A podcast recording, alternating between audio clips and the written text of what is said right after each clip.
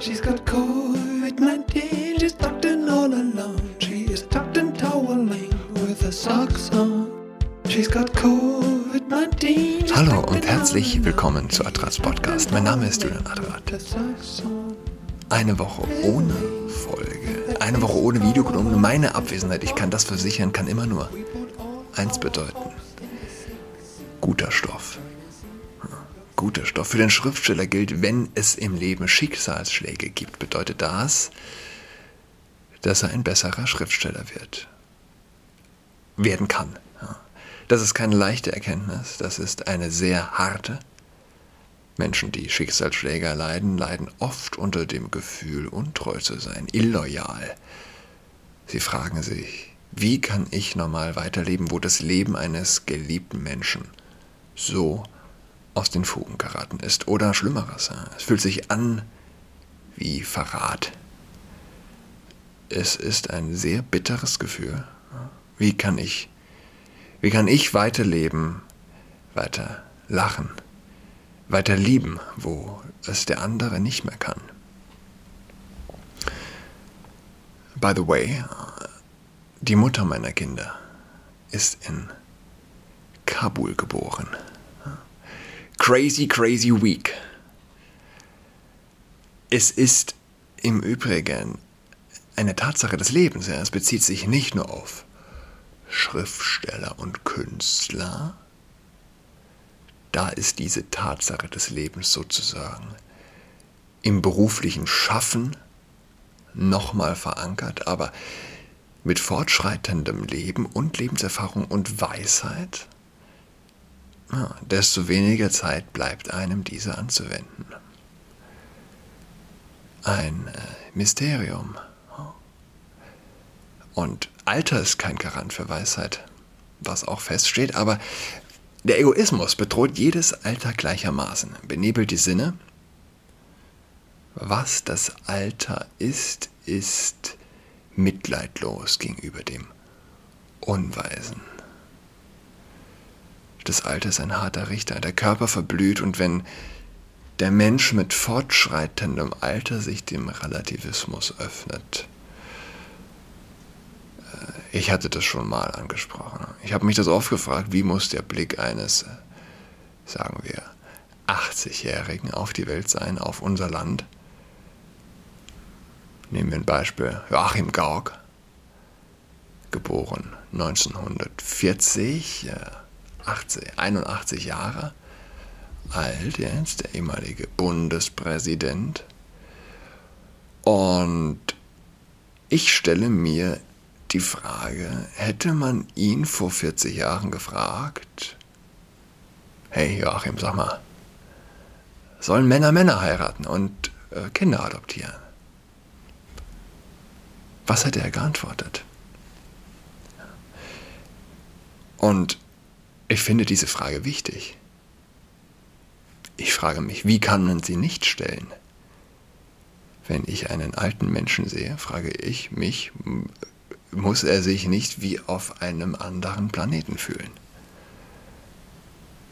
Und wenn er sich das nicht fragt, worauf fußt sein Weltbild? Das Mitläufertum der Alten ist, äh, ist fast das Erschreckendste, was es gibt. Ja, ganz offensichtlich sind Alte genauso schreckliche Mitläufer wie wie man es gemeinhin Teenagern andichtet. Und was wieder unterstreicht, Alter ist kein Garant für Weisheit. Ganz offensichtlich nicht.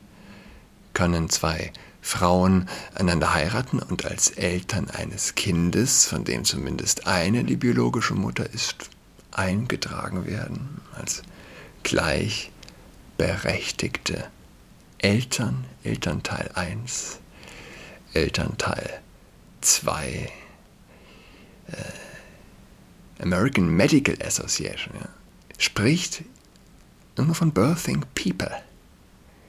Birthing People. American Medical Association.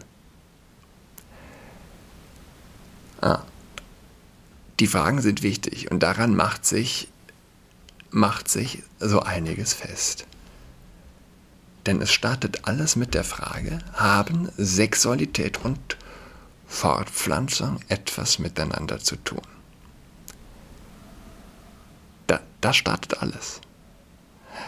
Und dort beginnend lassen sich auch logisch alle, wenn man diese Prämisse verneint, nein, Sexualität und Fortpflanzung gehören voneinander getrennt oder gehören nicht im Idealfall unbedingt zusammen oder sind aufeinander ausgerichtet. Diese Prämisse verneinend kann man logisch alle LGBTQ Y Z Gedanken entwickeln. Aber ich frage mich das trotzdem. Wie schauen Sie in den Spiegel? Sagen wir ein heute 60-Jähriger. Können Männer Männer heiraten? Bis 2010, sagen wir mal, hättest du gedacht, es ist ein Witz. Oder sagen wir bis 2000. Okay, warst du, warst du 40 Jahre alt. Heute bist du 60 und sagst, oh natürlich. Hm. Was soll man dazu sagen?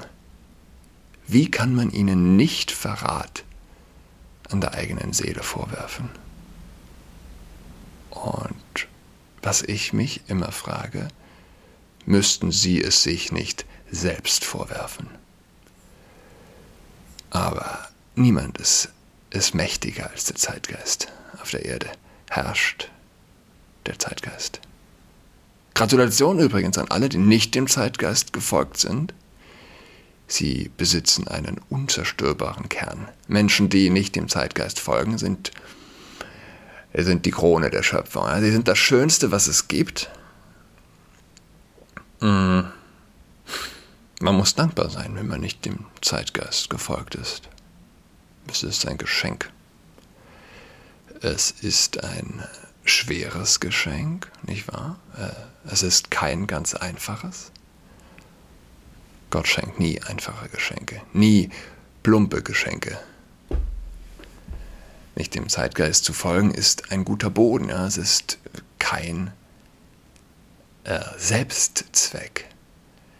Auf diesem Boden kann man wachsen, wirklich wachsen. Aber wer dem Zeitgeist folgt, wird automatisch zum säkularen Extremisten. Die Mehrheit der Menschen sind säkulare Extremisten geworden, ob sie es wissen oder nicht. Bewusst oder unbewusst. Apropos säkulare Extremisten.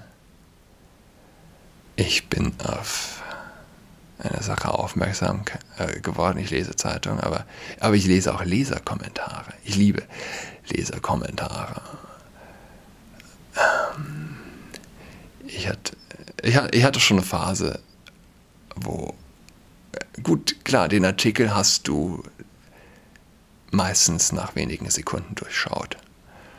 Wenn du die Thematik kennst und weißt, in welchem Blatt er veröffentlicht ist. Aber äh, die Leserkommentare, sie sind die, sie sind das Dessert. Artikel sind das Fastfood. Die Leserkommentare, sie sind kein Fastfood, das, das kann man nicht sagen. Sie sind äh, muss ich mir noch ein Wort für ausdenken. Jedenfalls geht es um die Leserkommentare zu einer Kolumne, Kolumne von Maureen Dowd. Oh, in der New York Times.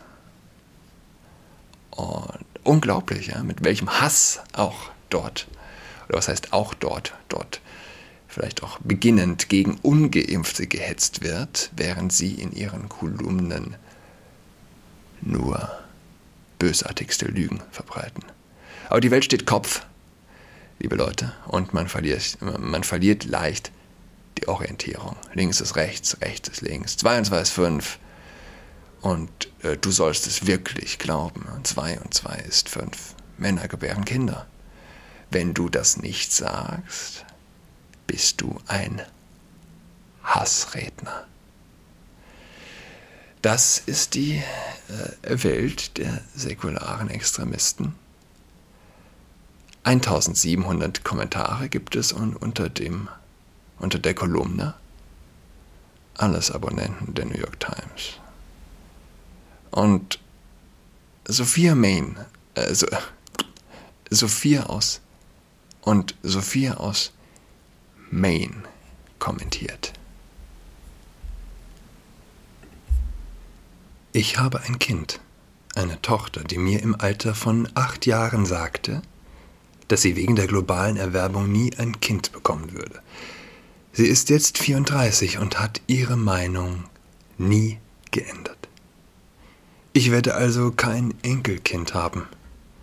Für ihre Weisheit bin ich dankbar. Ich wäre traurig, wenn ich ein Enkelkind hätte, das den Ansturm des Klimawandels miterleben müsste.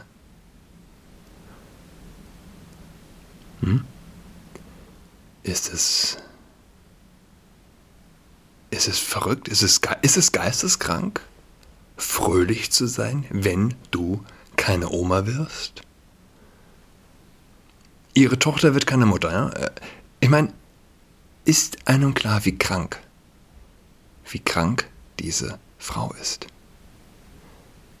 Und sie ist krank, weil sie eine New York Times Leserin ist. Das ist, das ist der Punkt. Ja. Krank. Das ist krank. Es ist krank, nicht Großmutter sein zu wollen. Dass du willst, dass deine eigene Tochter wegen der globalen Erwärmung nicht gebiert. Ja. Diese Leute sind krank. Es, es, gibt keine, es gibt keinen anderen Begriff. Die gigantischen Lügen ja, der Times und äh, CNN, dass die Welt äh, wegen der globalen Erwärmung untergeht, funktionieren. Die Lügen funktionieren. Mindestens die Hälfte der Menschen glauben den Shit. Die Medien erzählen es jeden Tag. Jeden Tag. Es, es, es ist erschreckend zu denken, dass die Leute alles glauben, was die Medien ihnen sagen. Alles. Männer gebären. Du wirst sterben. Es ist gut, keine Großmutter zu sein. Denn dein Enkelkind wird den Hitzetod erleiden. Sie glauben es. Sie glauben es, weil sie von jeder anderen Stimme isoliert sind. Wir auf der, ich sag mal, auf der rechten Seite, wir sind nicht isoliert von ihren Stimmen. Wir hören es überall. Wenn wir zur Schule gehen, hören wir es. Wenn wir ins Kino gehen. Wenn wir die Nachrichten einschalten. Und das verfassungsgerecht stimmt der Rundfunksbeitragserhöhung Rundfunkbeitragserhöhung zu. Nie ging es den Leuten besser, ja. Ich, ich will äh, eine Antwort auf den Kommentar vorlesen. Ich weine mit dir, Sophia. Immer, wenn ich meiner elfjährigen Tochter in die Augen schaue, spüre ich so viele Emotionen, Schuldgefühle, sie in diese sterbende Welt gebracht zu haben.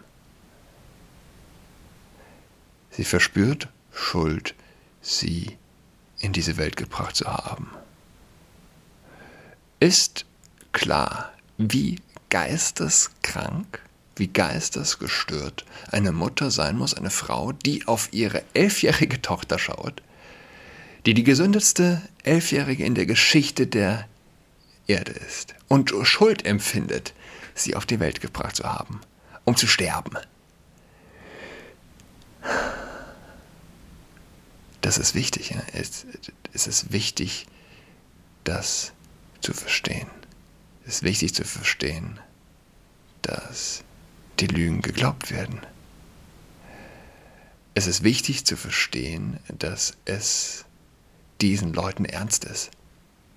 Zeitredakteurinnen, Taz-Redakteurinnen, die kinderlos bleiben, aus eben diesem Grund.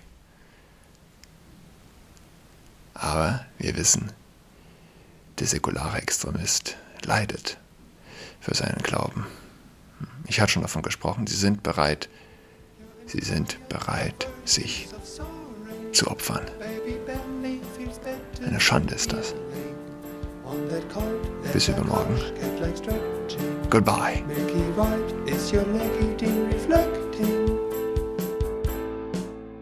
She's got COVID-19,